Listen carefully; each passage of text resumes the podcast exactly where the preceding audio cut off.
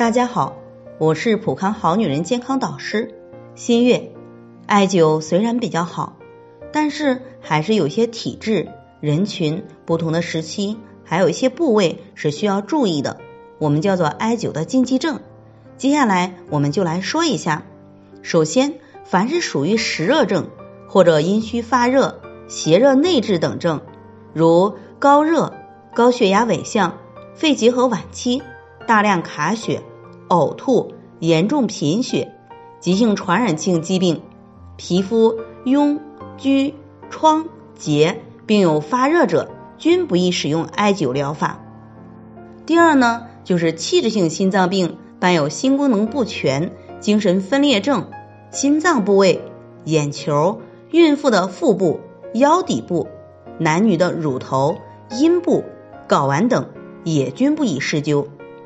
第三。暴露在外部的，如颜面部、颈部及大血管行走的体表区域、黏膜附近，一般也均不宜直接灸。第四呢，极度疲劳、过饥过饱、酒后醉酒、大汗淋漓，一般均不宜直接施灸。情绪不稳者忌灸。妇女经期一般要慎灸，这也是要根据实际情况而定。如果月经量比较大，在经期就不宜来灸了。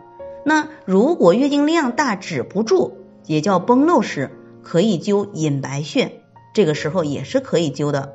那如果是月经量比较少，经血下不来，在这个时候是可以灸的。我们要结合自己的体质情况而定，可以咨询相关的专业人员。在这里，我也给大家提个醒，您关注我们的微信公众号。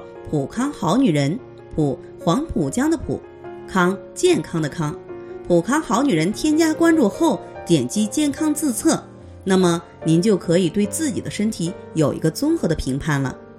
健康老师会针对您的情况做一个系统的分析，然后给您指导意见。这个机会还是蛮好的，希望大家能够珍惜。今天的分享就到这里，我们明天再见。